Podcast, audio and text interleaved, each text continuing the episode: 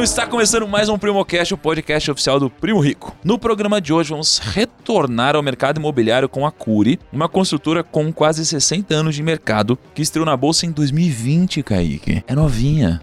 Meu Deus do céu. Mas como, agora. como assim? Quando foi o IPO disso? Eu perdi? E você não participou da IPO, Kaique? Como assim? Como assim, Ah, cara? não, eu quero saber mais sobre Sim, então você não tá empresa. ganhando dinheiro junto com todos nós, Ah, cara. droga, eu podia estar dando esporro aqui, falar assim, cadê minha ação subindo? Mas não Que vou poder falar isso, isso, Kaique. porque... Não, vo- você, você já foi melhor, Kaique. Eu vou, eu vou dar uma olhada aqui. E hoje, para falar da Curi, estamos com Fábio Curi, CEO da construtora Curi. Seja muito bem-vindo, cara. Obrigado, obrigado. Bom estar aqui com vocês. Hum, você deve ter uns dois metros de altura, né? 1,94. Caramba, cara. 94, jogador de basquete até hoje. É mesmo? É. Pô, já tentei jogar basquete também, cara. Você é alto, quanto você tem? Tenho 1,89. Eu redondo põe 90. fica mais, né? Mas uma vez eu quebrei meu dedo jogando basquete. Aí eu desisti, cara. E não tinha muito futuro também. E estamos com o Ronaldo Cury, que é o diretor de RI e leva no seu nome Cury, né? O nome da consultora. Então Uhum. tem que respeitar o cara. Tem que Seja bem-vindo. Bom dia, obrigado, obrigado. Muito bom. E estamos com Kaique e Lucão, que estão muito felizes com a nova sede do Primo Rico em Alphaville. Ah, é é maravilhoso essa? essa nova sede. Vocês estão colocando palavras na minha boca, cara. É, porque como você- vai ser futuramente que a gente vai lançar né, o programa, vai, Hum. não sei, já vai que, Ah. entendeu? Ah, entendi. Estamos com Não, na verdade já aconteceu, aqui. já mudamos. Já mudamos. Já mudamos. É, e, pô, a gente tá muito feliz, meu, o lugar é incrível, o espaço do café é bacana, É o kit de boas-vindas, meu, PlayStation 5 pra todo mundo. É muito legal, cara. É mesmo, cara. E onde fica esse escritório Alphaville aí? Não, Fica fica- na frente da sua casa. Fica, fica na frente da casa do Lucas, mas... Ah. Mas, cara, você tem que ver. Estúdios maravilhosos, a arinha do café, tem Área até uma área do dormir. uísque ali. Não, é Entendi. incrível, gente. Venha Não, e visitar. foi construído pela Cury. Olha Foi que construído incrível, né, cara. E, e, e na parceria. E na, na brodagem total. Caraca, meu, os caras são muito visionários mesmo, né? Que massa. Bom, vamos lá. É, O que, que a gente vai falar hoje, Lucão? Qual que é a dinâmica? A gente vai falar sobre negócios, sobre o quê, assim? Negócios. Primo, o mercado imobiliário, né, pô, sempre em alta. Eu acho que é sempre importante a gente falar disso. Você tá puxando um saco aqui, né, cara? Por quê? O mercado imobiliário é sempre em alta? Não, em alta que eu Não digo precisa no... disso, né, Lucão?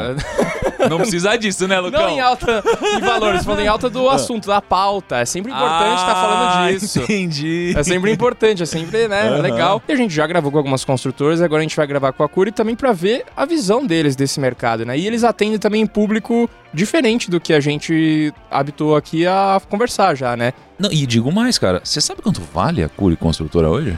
Eu sei.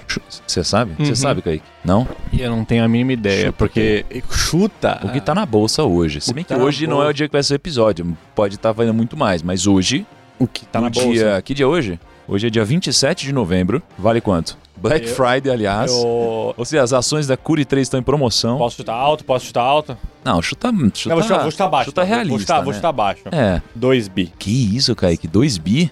Ele chutou baixo. Quanto vale? chutei 2 baixo. Eu bilhões. chutei baixo. Não, Kaique, hoje tá valendo 3,2 bi. Ah, eu vi? Eu chutei baixo demais. Eu sabia que tinha chutado baixo. É, Cara, você não tá entendendo. Temos 1,94 de altura aqui. Toma cuidado. Bom, então vamos conhecer um pouco mais sobre como esse negócio foi criado, como ele foi fundado, como que a gente pode se inspirar para construir negócios melhores, como que os empreendedores podem ah, evoluir, ter mais resultado. Enfim, vamos falar sobre um monte de coisa. Parece, na verdade, parece bem mais legal o programa com você falando assim. Sério? É, porque quando eu falei, não parecia tão legal, né? Pô, como Por isso que não? você é o primo rico, né, cara? Criador de conteúdo, esse, né? é o, esse é o grande motivo. Eu sou o primeiro por causa do meu time incrível.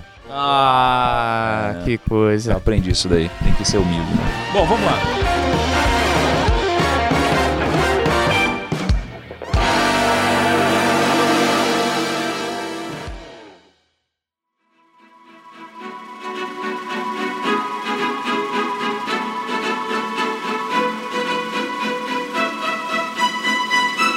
Você é um membro fundador da Finclass. É claro que eu sou membro fundador. O Thiago tava no meio da live e eu já tava assinando um negócio. É, então explica pra galera, já que você é um founder, Eu sou um explica founder. pra galera o que que é o Finclass. Muita gente às vezes não deve saber. Gente, se vocês conhecem Netflix, se vocês conhecem Amazon Prime, se vocês conhecem Telecine e gostam de finanças, vocês têm que conhecer a Finclass, que é, é, é o streaming do mercado financeiro. Exatamente. Lá onde você vai ver conteúdos de extrema, extrema qualidade, no nível cinematográfico, num nicho de finanças, para você que quer aprender a investir, para você que quer aprender um pouco mais sobre fundos de investimento, sobre, sobre equity, sobre negócios. Se você quer se aprofundar em alguns, em alguns mercados, porque a galera acha assim, tá, beleza, mas é para iniciante? Não, é para todo mundo. Pra Porque, todo meu, mundo. tem aula lá que é extremamente técnica, mas tem aula lá que é extremamente pra iniciante. Então, Uhum. tipo, você vai do iniciante ao mais técnico e você aprende tudo numa plataforma só. É legal. E que- quem que tá? Quem que tá de fodão lá nessa, na Finclass? Ó, eu vou falar só alguns nomes. Tá bom,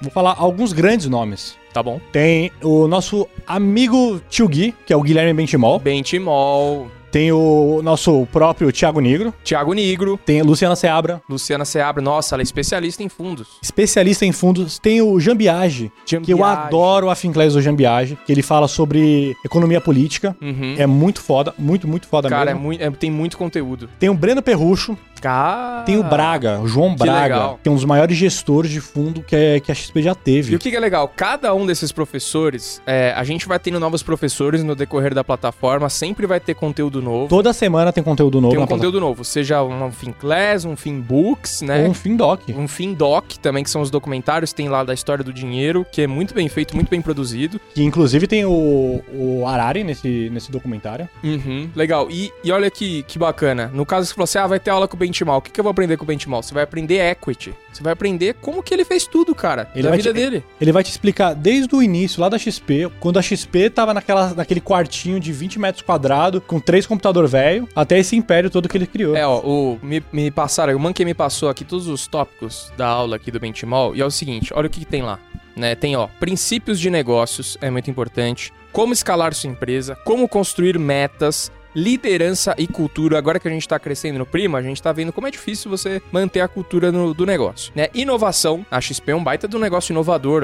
É, tipo, cara, rompeu todas as barreiras do mercado financeiro, mudou o mercado, né? Como buscar sócios. Olha aí, Kaique, interessante. Essa aí eu quero Hum, ver. Eu quero ver essa daí. Essa hein? eu quero ver também. Tem fusões e aquisições, que é o famoso M&A, né? Então, como você fazer, como que a XP, né, comprou, compra várias empresas, faz fusões, faz parcerias estratégicas para crescer o negócio e conselhos finais aí vai ter conselhos e, cara, uma conclusão muito legal do Benchimol, um dos caras mais importantes do mundo hoje quando a gente fala de mercado financeiro, né? Além dele tem outros vários professores e tudo isso, Kaique, por um preço ridículo. R$ 39,90 no plano anual. R$ 39,90 por mês. Ou No seja, menos de 40 reais pra você ver um negócio que é incrível. Além de conteúdo, é um negócio que pode te agregar demais pro resto da sua vida. Gente, tá curioso, quer saber mais, quer ver os trailers, quer ver os teaser? É só você ir no link na descrição ou ir no finclass.com e você já vai ter acesso a tudo isso que a gente tá falando por R$ 39,90 por é mês. isso daí, dá uma plano anual. conferida lá que vale muito a pena.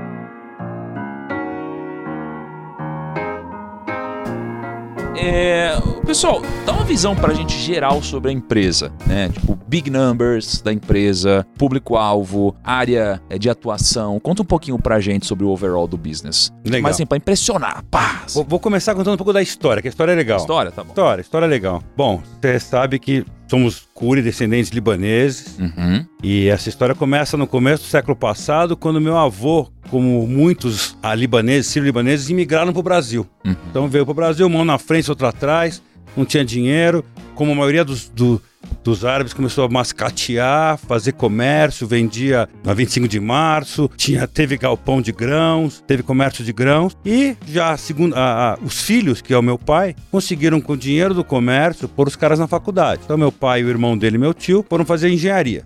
Então isso formaram na década de 50 e em 1963 fundaram a Cury Construtora para fazer habitação popular na periferia de São Paulo. Então, fazendo casinhas populares em Itaquera. Itaquera em 63 não tinha radial leste, não tinha nada disso. Os caras iam de jipe, né, de jipe, estrada de terra, para chegar lá e fazer casinha popular. E foi assim que começou a companhia. Ah. né? Eu nasci em 65, lá depois que a companhia foi aberta. E a minha infância inteira, cara, eu fui acompanhando isso, acompanhando essa guerra que era fazer habitação para baixa renda nesse país, é, com as dificuldades de crédito, com as dificuldades é, é, do, da- das pessoas poderem comprar, conseguirem ter crédito nesse país e sempre lutando dentro, dentro da, da, da baixa renda. Mas o que aconteceu foi, ao longo das décadas, 60 foi bom, 70, milagre econômico, a empresa prosperou, mas chegou na década de 80, hiperinflação, problemas ah, macroeconômicos gigantes, a empresa acabou tendo que fazer prestação de serviço, teve que sobreviver, não com a baixa renda, fazendo outras coisas. Naquela época acabou o crédito pro cliente. Não tinha linha de crédito e mer- cliente. mercado imobiliário sem linha de crédito, o cliente não gira. Não gira. Então, menos ainda. Ah, Então, então foi nessa época que eu me formei, 88, 89. ah, foi quando eu comecei a trabalhar. Fui até trabalhar numa outra construtora para pegar experiência. Mas, cara, era bem difícil naquele momento. Então eu fazia de tudo. Pegava pastinha, chamava amigo, vamos fazer um prédio ali, cada um comprava uma cota. E foi assim que come- começou, que a gente começou a rodar. Aí, no final, já indo para os anos 90, a Caixa Econômica ah, reabriu o crédito para baixa renda e a gente voltou fortemente para atuar eh, no mercado de baixa renda. E culminou. Depois a gente já estava, mas sempre uma empresa familiar, faturamento de 20, 30 milhões por ano. Naquela época, aí em 2004, começou a abertura de capital das companhias maiores, Cirela, eh, Gafisa, todo mundo abrindo capital e todo mundo queria ter um braço na baixa renda, achava que a baixa renda seria o futuro do mercado imobiliário e foi quando em 2007 formamos uma JV com a Cirela. Então, naquele momento, uma empresa de 30 milhões de reais, a Cirela, eh, uma empresa já grande naquele momento, nos dando capacidade de crédito, e aí, logo em seguida, dois anos depois, veio o programa Minha Casa Minha Vida. Então, uniu a nossa expertise, nossa técnica, com um parceiro que nos dava crédito naquele momento, e mais eh, o programa que fez a Encuru deslanchar. Então, passados 13 anos aí. ah, ah, dessa JV e esse ano em setembro, em setembro de 2020, culminou com a nossa abertura de capital. Num momento difícil, mercado volátil pra caramba, mas a gente conseguiu eh, eh, abrir o capital bem. E nesse período, nós estamos agora em 27 de novembro, uma valorização de 20% na ação, estamos super felizes com o que está acontecendo.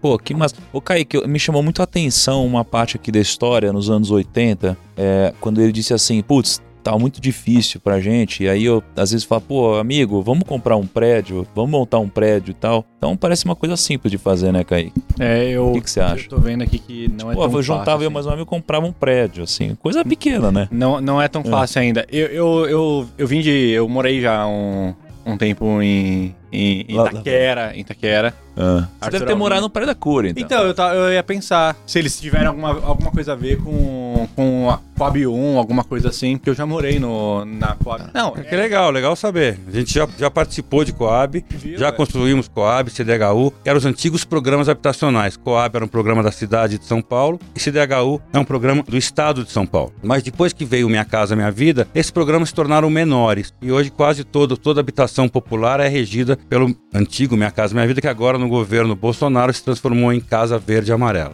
Mas é, é, Coab é uma coisa que a gente já fez bastante. É, e, e tem, e tem uma coisa interessante que as pessoas não sabem, que até um incentivo lá atrás, a Coab, C- CDHU, não paga IPTU. É isento de IPTU e, e tudo mais. Kaique vem com umas, né, mano? É, é sério, Cada, é informação. uma. Cada informação. episódio a gente descobre uma nova coisa da vida do Kaique, né, É cara? Já fez de tudo. Mas então, assim, pelo que eu entendi, o seu avô veio do Líbano. Isso, E aí o seu pai fundou a construtora. exato, é isso mesmo. Entendi. Que foi em 63. E você nasceu em 65. Exato. E aí você fez engenharia, e aí você fez de tudo ali no começo, e aí com o tempo você acabou assumindo a, a gestão da construtora. Exato. Meu pai Ah, já legal. faleceu, meu tio já faleceu, e agora a gestão ficou conosco, ah, eu como presidente, e formamos essa JV com a Cirela, como eu falei, em 2007, Uhum. que é uma acionista relevante da companhia. Tá. Deixa eu. vou- sair um pouquinho do tema, mas eu, eu gostaria de, de, de ouvir um pouquinho das suas percepções sobre isso, porque você não é a primeira pessoa que me fala que tem uma origem do Líbano, que veio pro Brasil e, cara, meio que veio e dominou o mundo, assim, sabe? Começou a construir tal. O que, que, que essa galera do Líbano tem de diferente, assim? O que você poderia falar um pouco sobre a,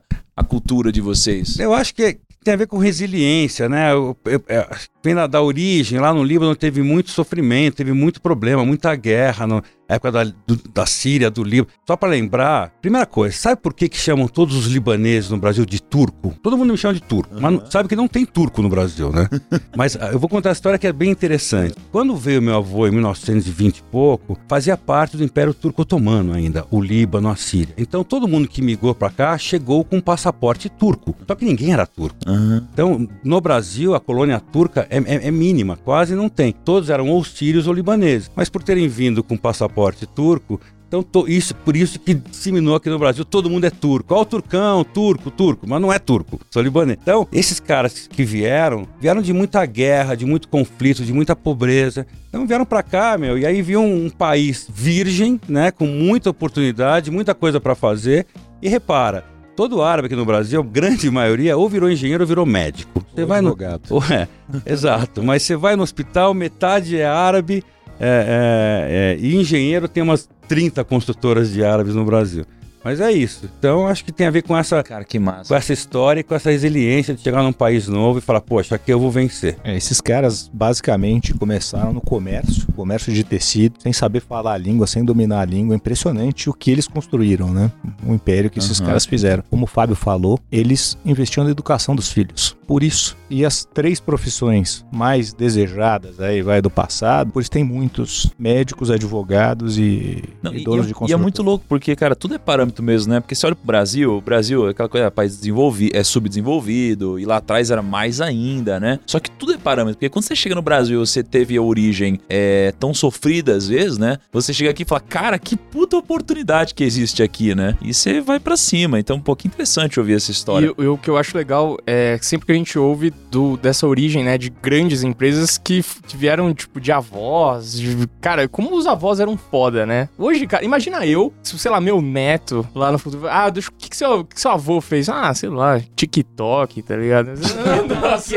ah, ele fazia TikTok, Mas a gente, tá a gente ligado? tá aqui numa empresa de um cara que fez uma coisa legal também, ultimamente aí, né? Um tal de Guilherme aí. No- É, nos últimos esse cara- 20 anos, esse cara É, fez uma, ele- uma é. coisa bem Não, bacana Mas também. que Lucão tava falando, eu entendi. É tipo, imagina, por exemplo, é, sei lá, que, que- eu sou avô de alguém, né? Um dia. O que, que seu avô fazia? Puta, um avô ele fazia uns videozinhos no Instagram e tal, né? Tipo, sabe, não é tão. O cara do Líbano, sofrido, montou tal coisa. Do zero, não sabia é um falar império. língua. Pô, é diferente, né? Imagina, você às vezes não faz uma reunião em inglês porque não sabe falar inglês. O cara não veio e não falava língua, cara. Então, assim, e a cultura é totalmente diferente. Muito louco, legal demais. Agora, e você, Ronaldo? Da onde que veio o, o- o seu sobrenome? Qual que é a Onde sua veio relação? meu- meu- minha mãe é irmã da mãe do Fábio. Tá, sua mãe é. Cara, eu sou muito ruim pra essas coisas. A sua mãe é a mãe da irmã do Fábio. Do, do, do, É irmã, do Fábio. é irmã da mãe A dele. irmã da minha. Somos primos. É, somos primos. primos. Eu trabalho na Cure desde 2008. Hum. tá? Quando ele fez a, J- a JV com a Cirela, ele me convidou para trabalhar com ele e tô lá desde então. Eu comecei na área de novos negócios, comprando os terrenos, ajudando a comprar os terrenos, né? E depois eu passei para a área institucional e hoje eu tô à frente da área de relação com o investidor. Cara, você entrou em 2008. Pô, não tinha ano pior pra entrar, né?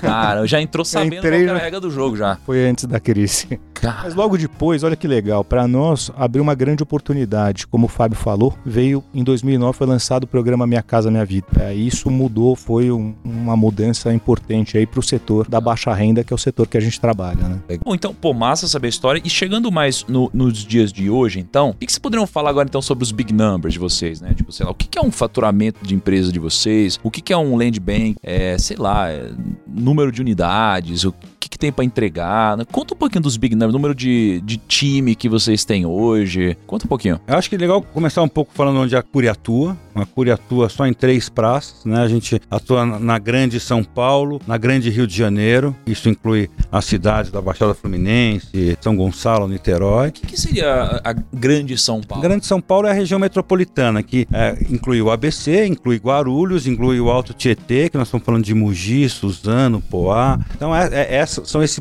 é, toda essa gama aí de cidades na região metropolitana de São Paulo. E fora essas duas, também temos mais recentemente, há uns quatro anos, começou uma operação em Campinas. E a gente também fala da Grande Campinas, que são 16 ou 17 municípios ah, que englobam a Grande Campinas, como Hortolândia, Sumaré, Indaiatuba. Então, aquela região a gente acha um polo de riqueza muito interessante, muito forte para que a gente atua. E, sendo essa nossa estratégia, ah, nós temos hoje um land bank bem confortável, estamos com quase 9 bilhões de reais de VGV de de, terra para poder fazer, fazer lançamentos. Ah, e nesse ano devemos lançar eh, perto de um bilhão e meio de reais né, de VGV, eh, v- vendas acima de um bilhão de reais, Ah, números de unidades, nós estamos em produção hoje perto de 13 mil unidades em construção, isso num ciclo de dois anos, e crescendo. A ideia da empresa, principalmente depois da abertura de capital, é a gente focar o crescimento. Nossa estratégia é estar eh, em áreas nobres nessas cidades, quando falo nobres, nobres para baixa renda, né? significa que a gente está em lugares mais centrais, perto de metrô, perto de transporte,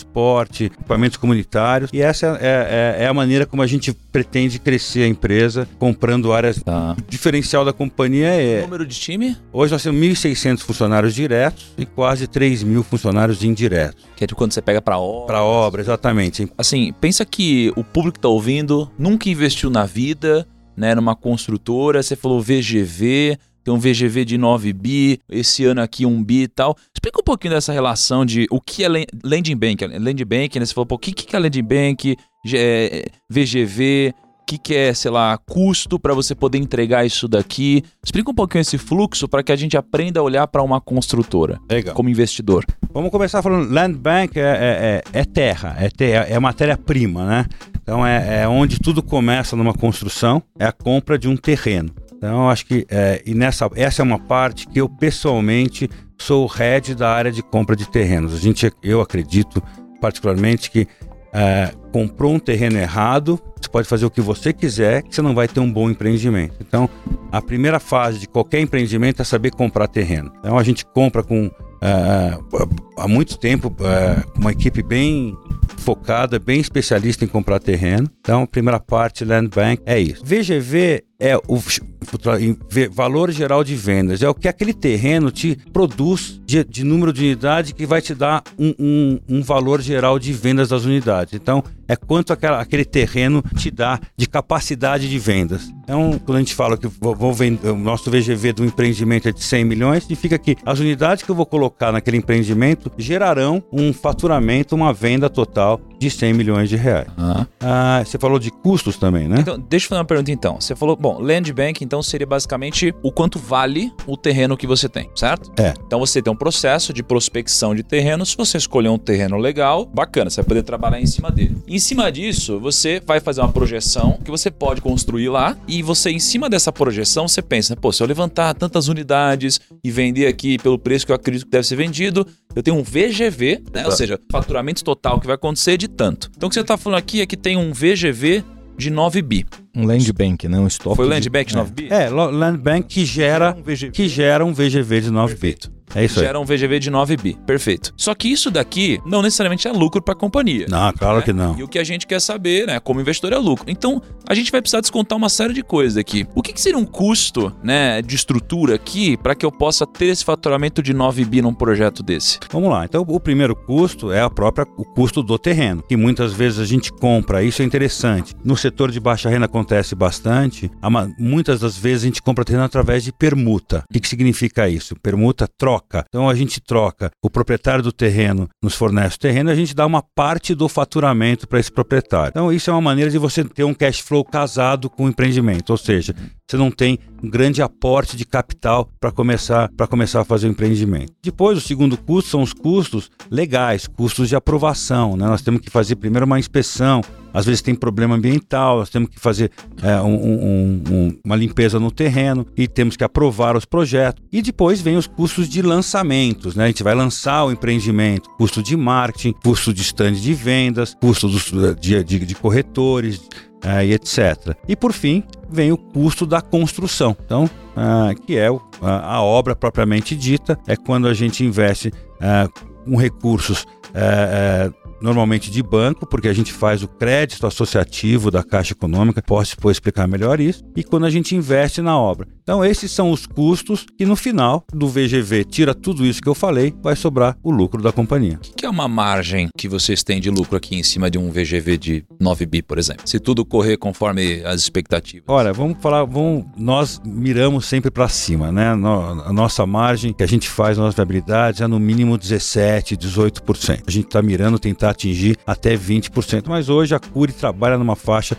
desses 17 e 18. Entendi. Então, pô, é como se, sei lá, 80% contando imposto fosse custo. Né? Exato, exato. E legal, bacana. Então tem uma margem, agora já sabemos aqui, Kaique, que podemos esperar, se tudo der certo, quase 1,7 bi de lucro. Caraca. Nos próximos. Esse VGV aqui, 3 a 4 anos. 3 a 4 anos. E, e eu fiquei muito curioso porque ele falou assim: um terreno bom. Um o que, terreno que bom. classifica um terreno Isso. bom? Como É comprar um é, terreno bom, né? Porque, tipo assim, o que, o que que eu tenho que ver num terreno bom? É solo, é vizinhança, é, é tem uma árvore no meio? O que que é um, esse eu não terreno gostaria bom? de ser vizinho do Kaique, por exemplo. É, é- é bons vizinhos? O que que considera um terreno bom? Vamos lá. Aliás, vocês são vizinhos, né, Lucão? Mais ou menos, cara. O Kaique decidiu morar no, no campo, cara. Ele No pegou um campo? AP longe, velho. É, é, eu moro no mesmo prédio do Hum, Gui. Menos mal. Exatamente. Menos É, mal. mas eu acho Entendi. importante, vizinhança é importante. Né? Entendi. In- Inclusive, eu conheço um cara aqui que ele comprou, ele comprou uma casa, ele tá reformando essa casa, tá terminando agora de ficar pronta, linda. E ele, com medo de novas obras, ele falou assim: vou comprar o terreiro da frente porque eu não quero barulho. Nossa, esse Você cara. conhece né? esse cara? Foda, né? Mas esse cara parece ser inteligente, cara. É, imagina, não, não, imagina não ter barulho na frente. Incrível, né? Mas tem que ter bala pra fazer isso, pra comprar o terreno da frente, né? Tem que ter- Ah, esse, esse cara tem bala. Tem bala esse cara? Ou negociar bem também. É, ele é um bom negociador, bala. é. O cara é humilde, né? Então, vamos lá. O cara comprou a quadra, não comprou. Eu não, não quero ninguém, eu comprei a quadra. Quero só a minha casa. Comprei o condomínio. Então, vamos lá. Primeiro, é terreno bom para. Vamos lembrar que a Curi faz baixa renda. Então, nós não vamos comprar um terreno no Itaim, na Vila Olímpia, né? A gente trabalha mais na borda da cidade. Apesar de que tem uma coisa muito interessante em São Paulo, que é o zoneamento da cidade. O que é o zoneamento? É, o- é- é- é a lei do município que diz o que pode fazer em cada região. E nas- no zoneamento de São Paulo tem um negócio que é o seguinte: em muitas áreas boas, até as regiões centrais, existem terrenos específicos para baixa renda. Ou seja, não adianta querer uma empresa de alta renda comprar e fazer um prédio de alto padrão em algumas dessas áreas, que não pode, só pode fazer habitação, são chamadas ZEIs, Zonas Especiais de Interesse Social. E essas ZEIs são as áreas que a gente mais foca. Por exemplo, estamos lançando um empreendimento, ah, agora recentemente lançamos, na pertinho do, do, do Allianz Parque do Palmeiras, na Barra Funda, um lugar muito bom que tem empreendimento, apartamentos de 1 milhão, 2 milhões e voltas. Nós estamos lançando um apartamento, uma, uma unidade de 190 mil reais no meio disso tudo, porque aquele terreno. É um, sabe onde fica a Federação Paulista de Futebol, aqui naquela praça? É um terreno do lado ali. Do É um- lado do terminal. Nossa, da hora. É o segundo estádio mais da hora de São Paulo. Para, o Lucão. Allianz. É, da hora, né? Legal. Ah, tá bom. Não, peraí, qual, qual é o primeiro? Ah, o Lucão não sabe o que tá falando, cara. Não, não O primeiro não fica em São Paulo, fica em Santos, cara. né? Eu não posso falar o nome de- do estádio agora porque tem uma marca nele e ele não tá pagando a gente. Cada episódio que passa, o Lucas fica mais mercenário, cara. Não é possível. O que, que aconteceu ontem que ele foi mó mercenário, cara? A, a marca de água. Eu Ah. fui gravar um vídeo, a garrafa de água tava pra frente, Amorim. Ele falou, não, vira a garrafa, não estão pagando a gente. Puta mercenário, cara. Aliás, só vale a pena falar que a, a- isso aqui não é episódio patrocinado, tá? Não, não é episódio Não é. patrocinado. Então, então eu tava falando desse, do- do- desse terreno na Barra Funda. Então, pronto, o que que é bom? Lá tem estação Barra Funda do metrô, né? O cara tá, tá próximo, tem tudo quanto é comércio muito próximo, uma região central da cidade. Então a gente procura muito isso. Nem sempre a gente compra isso. Você que morou em Itaquera, já fizemos dezenas de empreendimentos em Itaquera, mas sempre a gente procura ter, primeiro, é, é, tem que ser perto de, de, de transporte. Tem que estar metrô ou, ou cara não po- esse cara não pode morar longe. O mais importante é ter transporte e também ter equipamentos comunitários, creche para criança, escola. Então a gente procura muito isso. E tem, olhando para dentro do terreno, hoje uma grande preocupação, aliás, já há muito tempo isso, é a questão ambiental. Se o terreno não tem contaminação, se não tem, nem, se não tem árvores que não podem ser removidas. Então, tudo isso faz parte de, uma, de, de como comprar um terreno.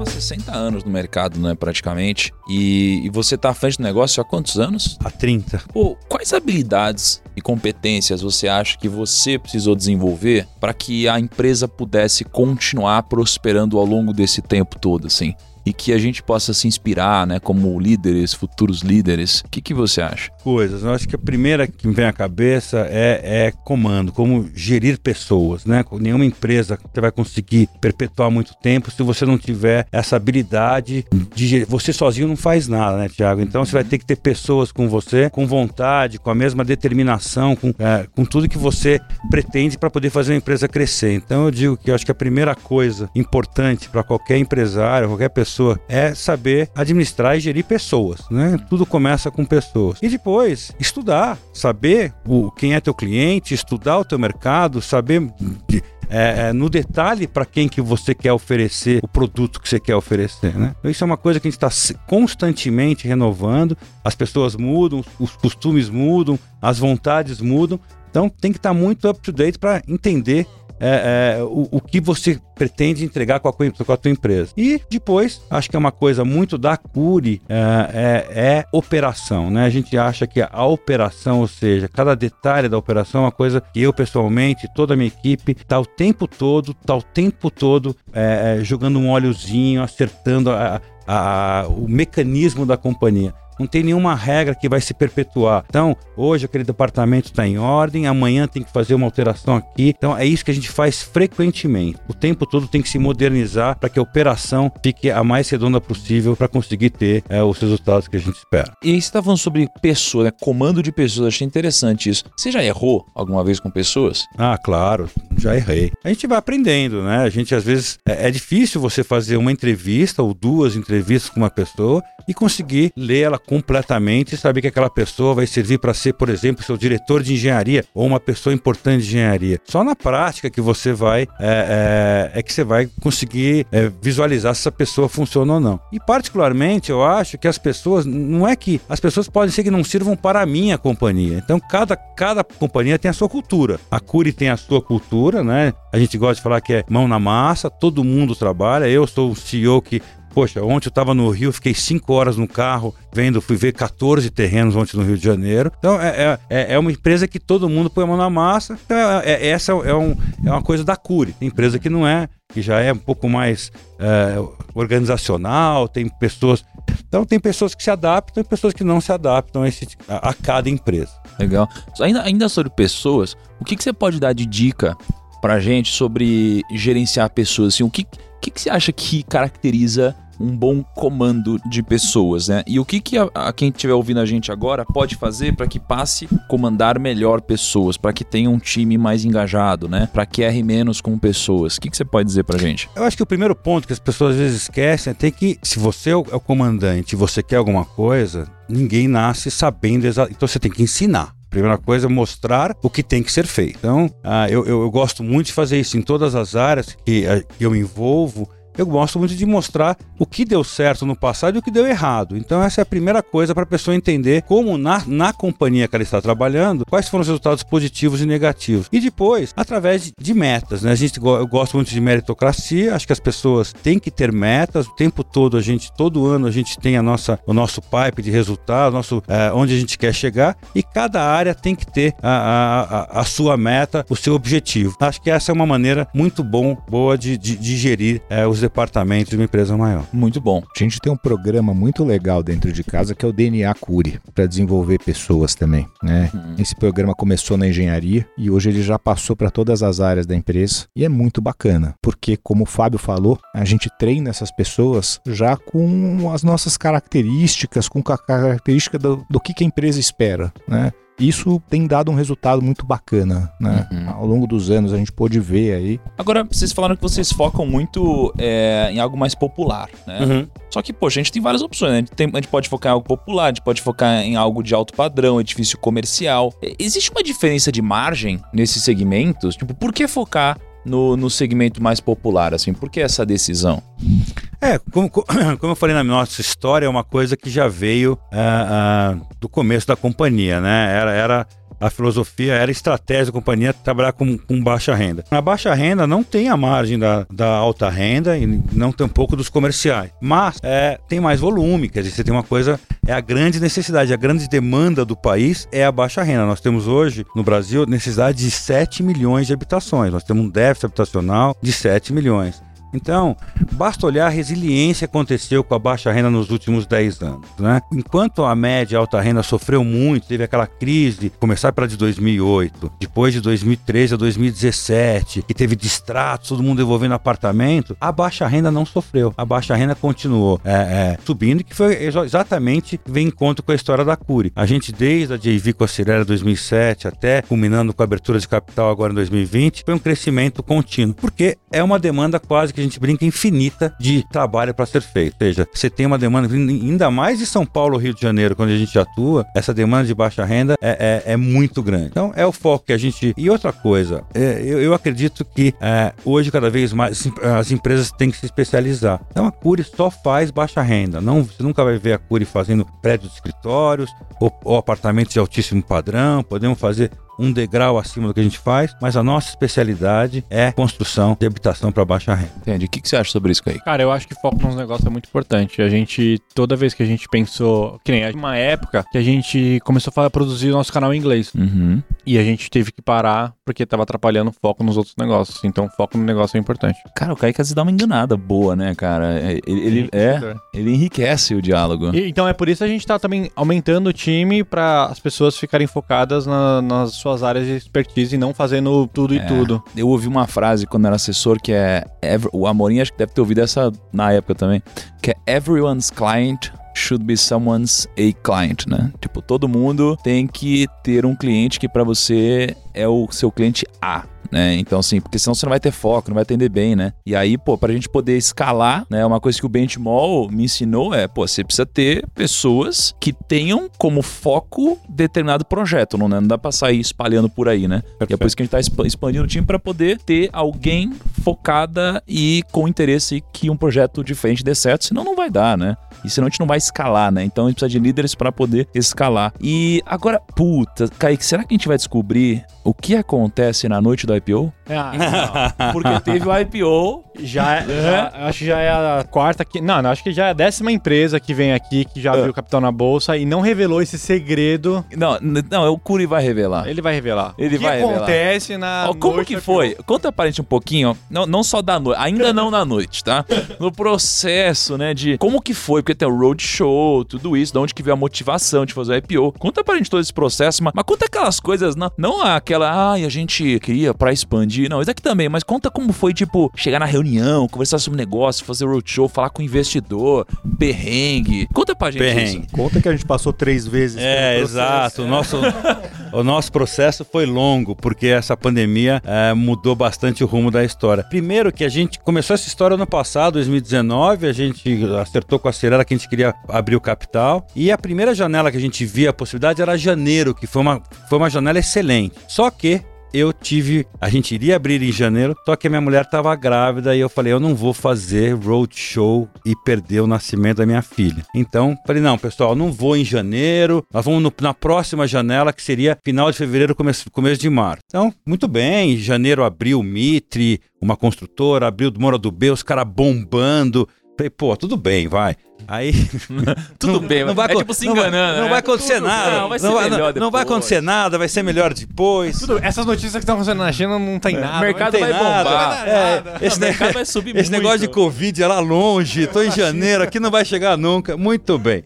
Então, fevereiro, é, a minha filha nasceu, graças a Deus, cheia de saúde, linda. Pessoal, vamos pro roadshow depois do carnaval. Tamo no roadshow, tamo no roadshow, Nova York primeiro, chegamos em Londres, pá, tinha ninguém na cidade. Meu, os caras fazendo favor de nos atender os fundos lá, porque a cidade já tava totalmente, meu, os caras já Lockdown, fechando tudo lá, né? lockdown total, e os caras nos atendendo, é, e, e eu olhando pra bolsa, a bolsa caindo 5 por dia, 6 por dia. Nossa. Eu falei, como é que eu vou abrir o capital dessa porra no meio dessa pandemia, meu? e aí voltamos pro Brasil, é óbvio que chegamos, conversamos com os bancos, o pessoal falou, pessoal, retira o time de campo, que agora não é hora de fazer o IPO. E foi assim, a gente voltou para trás, xinguei um pouco minha filhinha, falei, porra, tinha que nascer bem em janeiro?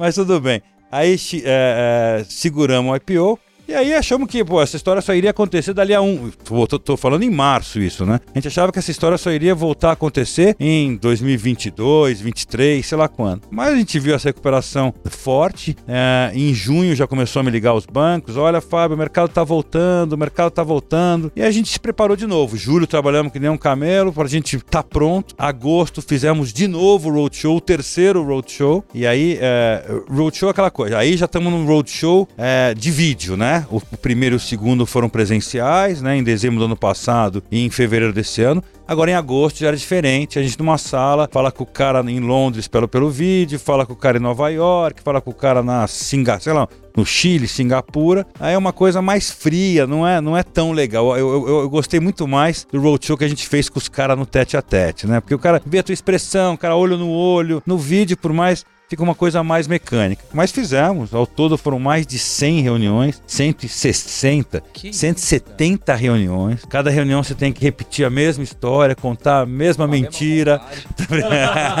Brincadeira. Tem que É- fazer as mesmas piadas. mesma a mesma piada. Mas é, é, é- IPO é isso. Você tem que vender a tua empresa. Então você tem que falar com o maior número de pessoas possíveis. Não, não pode discriminar ninguém. E se você tem convicção que a tua empresa é boa, que a tua empresa vai crescer, que você tem um futuro pela frente, então fica fácil. Não é? Fica fácil porque você está vendendo uma coisa que você acredita. E foi isso que a gente fez. E aí veio o momento pra gente. A IPO também, a- além de tudo isso que eu falei, tem a ver com o momento, né, Tiago? Porque não adianta você estar com uma empresa redonda, com um prospect maravilhoso, com um track record lindo, e se a bolsa naquele momento tá como estava no nosso momento, extremamente volátil, né? Um dia sobe um, um dia. Então o investidor fica para trás. E foi nesse momento, 21 de setembro, que a gente eh, finalmente entrou a um preço de 9,35 a ação, abaixo do que nós gostaríamos. O nosso preço mínimo que a gente estimava no momento era de 11, mas a gente resolveu, ah, por bem, eh, eh, entrar. Achava que a gente já tinha feito muita coisa e que poderia essa janela podia se fechar e como está se fechando agora.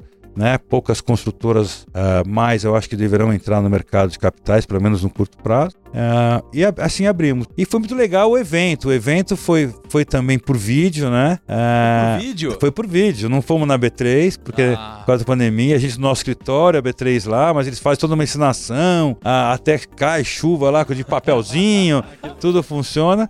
E aí quem eu pus pra bater o sino foi aquela menina, a Olivia, minha filha com sete meses, que bateu. Sério? É, o que primeiro bateu, bebê que apertou o que botão. apertou o botão lá. Nossa, que massa. E aí agora, pô, de lá pra cá, como eu falei, 20% já de, de valorização, tá tudo, tá tudo indo muito bem. A noite do IPO, eu, eu não sei o que, que ele fez, mas no dia seguinte eu te falo. Ele já chegou no escritório cobrando todo mundo. Ó, reunião de terreno, quero comprar mais terreno, vamos lá, pessoal. É porque capitalizou, De verdade, né? não é- Quanto vocês captaram no IPO? Nove, é, quase um bilhão, 980 milhões. Ou seja, no outro dia você fala, cara, tem um bilhão pra voar as compras, né? Tipo, o que eu não posso comprar agora, É, né, cara? puta. E precisa realmente. E Na verdade, foi desse, desse dinheiro, só 170 foi para a companhia, o resto foi secundária, Ah, ou seja, entendi, tá. para os sócios. Entendi. Então, hoje, hoje não, né? Na época 170, você falou, velho, eu vou sair comprando tudo que der. É, não é assim, porque a gente, se compra errado, você é, comprar em dinheiro, você pode cair muito à margem, mas você tá como. A gente já tinha muita coisa mapeada, então Ah, algumas entendi. oportunidades a gente. Precisava a gente poder fazer girar mesmo. Exato, exato. Entendi. Pô, se for um negócio de contar a história 160 vezes, É. cara, Lucão, precisamos conversar, inclusive. Você tá sabendo da minha agenda hoje, Kaique? Você tá sabendo? É, eu sei que você vai dar algumas palestrinhas, meio que uma em seguida. Três, Kaique. Uma em seguida Hoje da eu vou dar três palestras iguais e seguidas, do mesmo lugar.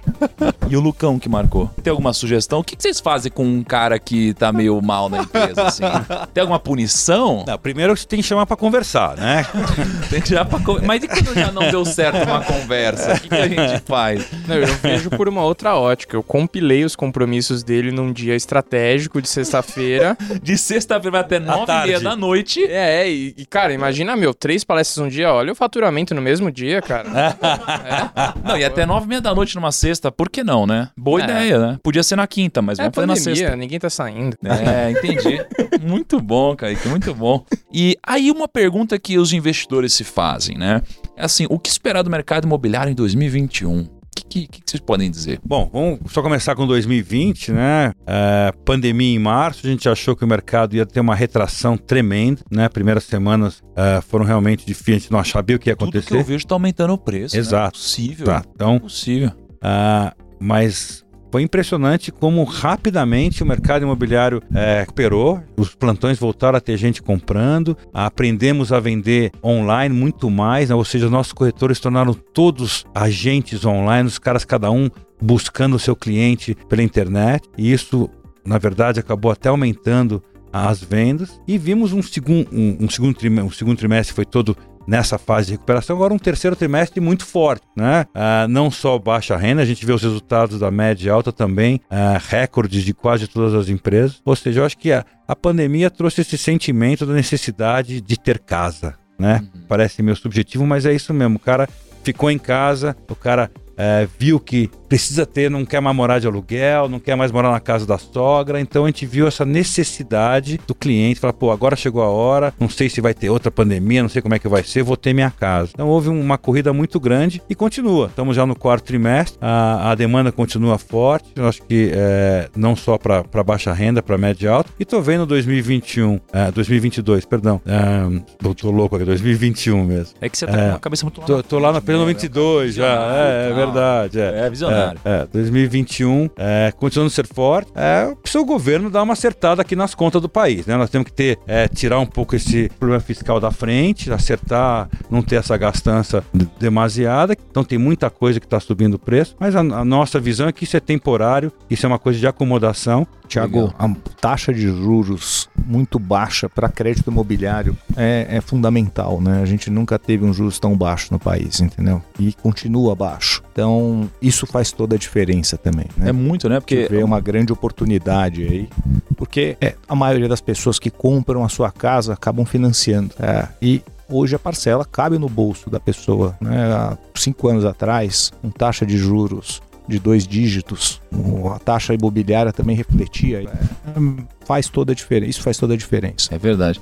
Agora, pô, me fala uma coisa, vocês não tinham tanto sócio assim antes, né? Fora que deve ter alguns um pouco maiores, né? Que você tem um monte de PF, mas deve ter alguns um pouco maiores e tal, mais estratégicos. Como que é ter um monte de sócio, pô? Você como RI ali, você Cara, mudou muito a sua rotina? Vou te falar que não tanto, porque, claro, vem a toda a parte de obrigações legais que a gente não tinha antes. Ah, é, ele falou nem tanto. Então, todos os 5 mil sócios que estão ouvindo aqui, pode ligar. Todo Gente, vamos todo mundo ligar, telefone na descrição. Por favor.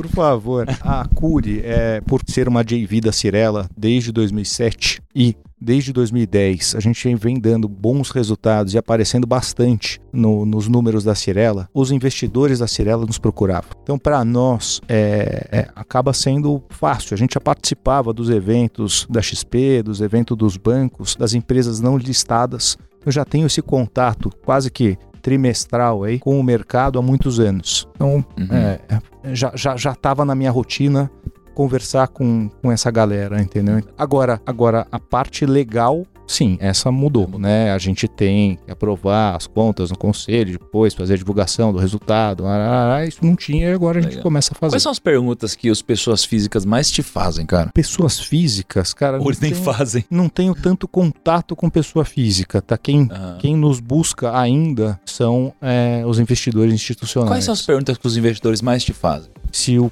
aumento do preço do material vai afetar a nossa, do- dos materiais que está acontecendo, vai afetar as nossas margens? Essa é uma pergunta que vem e a resposta é não. A gente, é, graças a Deus, tem co- conseguido acomodar é, a alta desses materiais. E mais? Cara, mas se o mas programa é sério, porque- Casa, se o programa Casa Verde Amarela vai ter alguma mudança, se vai mudar, se porque o governo relançou, era o Minha Casa Minha Vida, agora é o Casa Verde Amarela. Ele pretende incentivar mais o norte e o nordeste. Mas mesmo esse negócio de preço, de custo, tá maluco. Não, pô, não, não, dá pra, não, não dá pra comprar tijolo. Sem brincadeira. Não tem algodão pro, sei lá, pra colchão, assim. Uma, uma coisa, eu comprei Hoje um, tá. É, um desa- móvel de- planejado de MDF e vai atrasar 30 dias porque, tipo, não tem MDF no É. mercado. Nossa, cara. desabastecimento, é isso aí. O, o no- o nosso Primo Box vai ter que ir com uma caixa diferente porque não tem papel ondulado no mercado. Que isso, cara. Papel Você sabia que um dos grandes indicadores antecedentes do mercado é o papel ondulado, cara? Perfeito. Isso é muito interessante, né?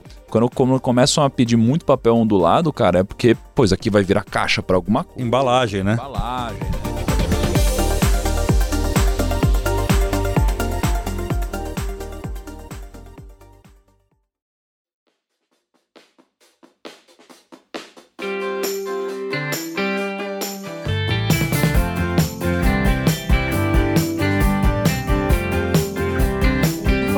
Três pilares que o investidor precisa analisar antes de investir em ações do setor eh, de construção. Três coisas que eu, como investidor, preciso me ligar antes de investir em alguma empresa do setor de construção. O que, que vocês acham? Bom, eu acho que a primeira coisa é. Não vai falar gestão. Não, não, não vou falar gestão, vou falar, vou falar track record, história. História. A primeira coisa tem que ver a história da companhia. Acho que o passado diz muito do futuro de qualquer companhia.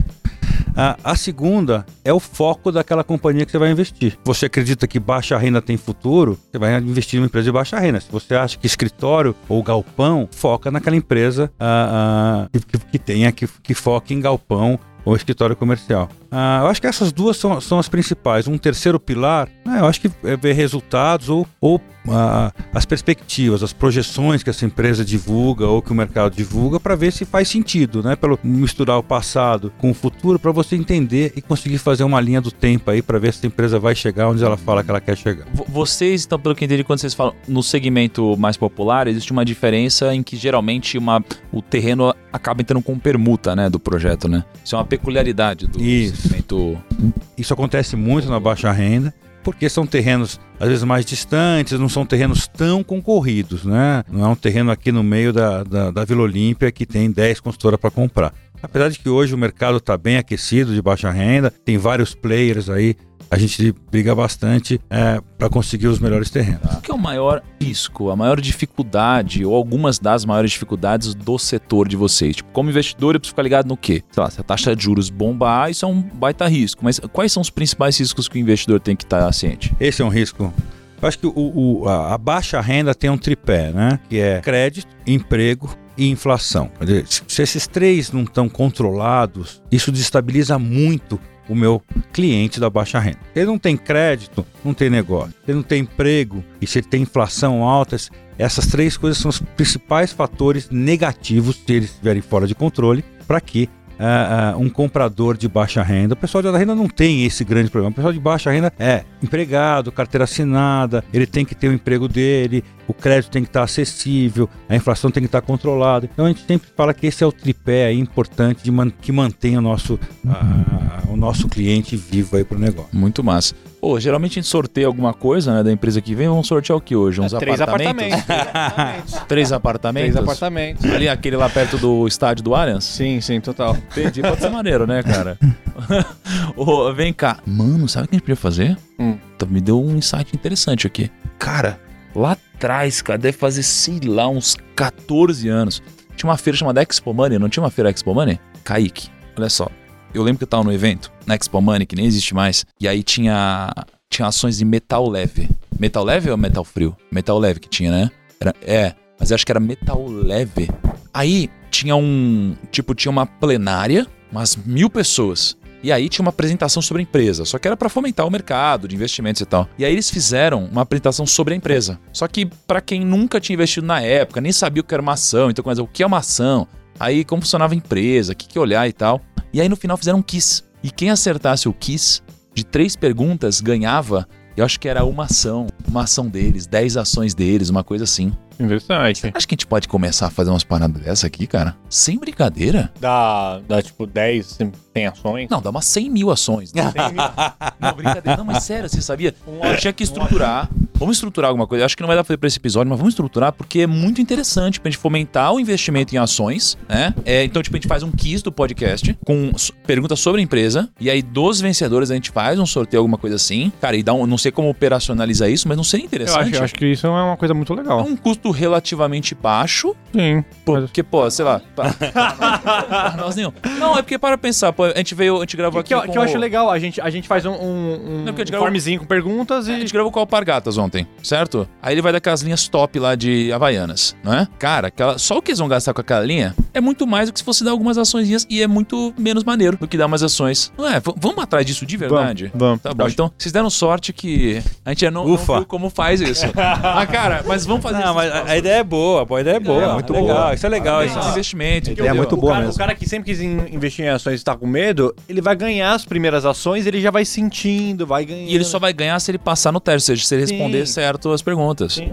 Com lock-up. Com lock-up é investidor de longo prazo. É, Totalmente. pelo menos 90 dias pro cara entender. 90 dias, deixa o cara 10 anos.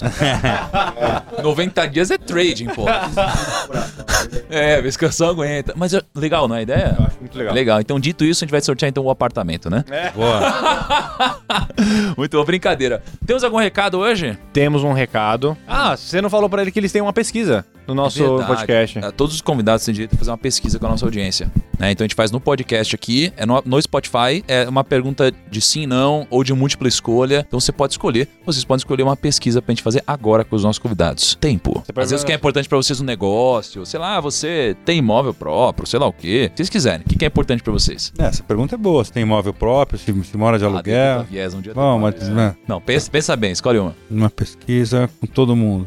É, eu acho que talvez essa parte de mercado de ações, né? Quais qual o setor, ah, você falou que é sim ou não, né? Que se, se, se, se interessa para no setor de real estate, de imobiliário, do, do, do mercado de capitais, se esse é um, é um caminho que atrai as pessoas. Vamos perguntar se você tem ações, pelo menos uma ação no segmento de real estate. Vamos Boa. fazer isso? Boa, Faz sentido? faz. Então, essa é a pergunta de hoje, certo? Certo. Beleza. Recados de hoje. É, não esquece de seguir a gente aonde, Lucão? Segue a gente lá no Spotify, segue, vê a gente também no canal do YouTube, que a gente tem uns trechos lá do episódio, insights legais. Cara, a tá pesquisa... bombando o canal no YouTube. É, legal pra né? caramba. É, a pesquisa Só fica na um descrição. Faz um pedido pra galera do YouTube ficar um pouco mais pianinha só. Porque É, os caras estão saindo do controle lá. Ah, a galera lá é. Eles estão alucinados É meio maluco, cara. O pessoal do YouTube é meio. É, meio não, o pessoal. né? Por que, que vocês estão com esses microfones aí? Vocês não são ricos, seus pobres, né? Caralho, cara, deixa a gente deixa usar o nosso microfone, Deixa a pô. gente fazer o que a gente quiser, cara. Pô, a gente tá gravando aqui, você não tá pagando nada pra ver. Outro dia a galera implicou que você tava comendo uma parada na gravação. Tipo, se o cara monta um Deus. podcast, ele não pode comer um negócio no podcast deu dele, podcast. cara. Tá, pelo amor E de que o cara nem Deus, tá né? pagando pra assistir. Exato. Pelo amor de Deus. Ah, para com isso, cara. Foco no conteúdo aí, cara. Não é? Ô, Tiago, eu tenho uma, acho que uma, um- uma pergunta melhor do que essa. Ah. Vê ver o que vocês acham. Qual dos segmentos que, o teu, que, a, que a galera, se fosse aplicar em real estate, preferiria? Baixa renda, alta renda ou comercial? Olha aí. Uh. Legal. Beleza. Ah, dando- fica na descrição do episódio aí do, no, Spotify. Então, é- essa é a de hoje, então. Como que faz pra encontrar vocês ou seguir vocês? É, Vocês sugerem que se inscreva no RI da empresa de vocês? Sim. Tem alguma rede social que vocês usam mais? O canal é RI, é, é Curi.net, curi.net. curi.net barra RI. Peraí, é curi.net? É, o nosso site. Cara, fazia tempo que eu não no site.net. Net. Isso aqui é Mais legal, mais chique, né? mais chique. É, é tipo, ele, ele é. Não é tão baixa renda assim. Como que é o nome? Ele é exótico. Exato. É um site exótico. Global. Global. Mas essa história é interessante. Quando, eu quis, quando começou o negócio de internet, eu fui ver, claro que a gente queria o curi.com.br. Mas um cara em São José dos Campos tinha pego antes do que nós. Ah, o, o Thiago tem experiência com Eu tenho uma experiência. Então calma, Thiago, calma. E o cara, pior é que o cara, apesar do sobrenome dele ser Curi, ele usava, não usava o site, ele tinha uma loja sei lá do que, e fui lá até São José para negociar. Pô, meu irmão, vamos. É, é minha consultora de 1963. Pô, de- deixa eu usar o curi.com.br. Ela falou: não, não, tipo, eu quero 500 mil pra, você me- pra pegar o, o domínio teu, curi.com.br, porque esse aqui é meu sobrenome, eu fui o primeiro, eu fui mais rápido. E acabei que falei: meu irmão, quer saber? É, dobra ele, fica com você. Não vou falar o que eu falei pra ele, mas. Eu acho que isso é uma falha desse mercado. Tinha que ser uma coisa obrigatória que você tem que atrelar isso a alguma coisa, né? É, não, sabe o que, que eu descobri recentemente? A gente tá iniciando um novo projeto. Acho que a gente não vai ter lançado ainda quando sair o episódio aqui. E aí a gente foi registrar todos os domínios, né? E aí a gente pô, pegou o .com.br e tava disponível. E o .com não estava disponível. Era de um gringo. E aí, só que assim, você entra no site, ele não usa pra nada. E tá escrito assim: está à venda, faça um lance. É. Pô, ou seja, o cara compra só pra revender. É. Até aí tudo bem, acho, porra, acho que de- o cara deveria ter que usar em algum prazo, mas enfim, o cara comprou isso daqui. Aí eu, era, era o mínimo, mínimo oferta, 300, porra, 300 dólares, mano, dá uma grana com o dólar de hoje, né? Deve dar o quê? Uns 50 mil reais, né? mas beleza, aí eu fui lá e fiz uma oferta de 500 dólares. Aí o cara respondeu assim, ó, Hi, the price is 30 mil dólares. O quê? 30 mil dólares, velho? Tipo, ele não não deu nem mais pra negociar. O cara não quis negociar. 30 mil dólares. E acabou que a gente comprou, velho. Olha só, a gente comprou. E a gente teve que fazer isso. O cara ganhou uma puta grana. A gente pagou, tipo, sei lá, 170 mil reais, assim, num domínio, cara. É, é Isso é muito cabuloso. E tem muita gente que faz isso e às vezes pega, por exemplo, vê uma empresa e, e é expert em procurar brecha. Opa, essa empresa não registrou esse domínio aqui, o ponto .com, não sei o que lá, e vai registrando tudo. Aí depois negocia e quer vender por 500 pau. É, mas sabe o que eu aprendi? Que no final não é tão importante esse domínio. Porque o cara quer saber, quer saber onde é que é a Curi. O cara hoje entra no Google, escreve Curi. Pumba, pelo tamanho da nossa empresa, o primeiro nome que vai aparecer, ninguém, ninguém hoje em dia escreve o domínio completo. Então, se procurar, né? Então, É no teu caso, por exemplo. Quando a vai- gente valer 3.2 bi, aí a gente não tem esse problema. Eu- Esse, eu acho esse mercado ficar comprando domínio. Cara, eu, é eu foda, acho que é né? mais limpo você ser caçador de recompensa. Eu já falei é. isso. Né? Bom, então muito obrigado. Até o próximo episódio e tchau.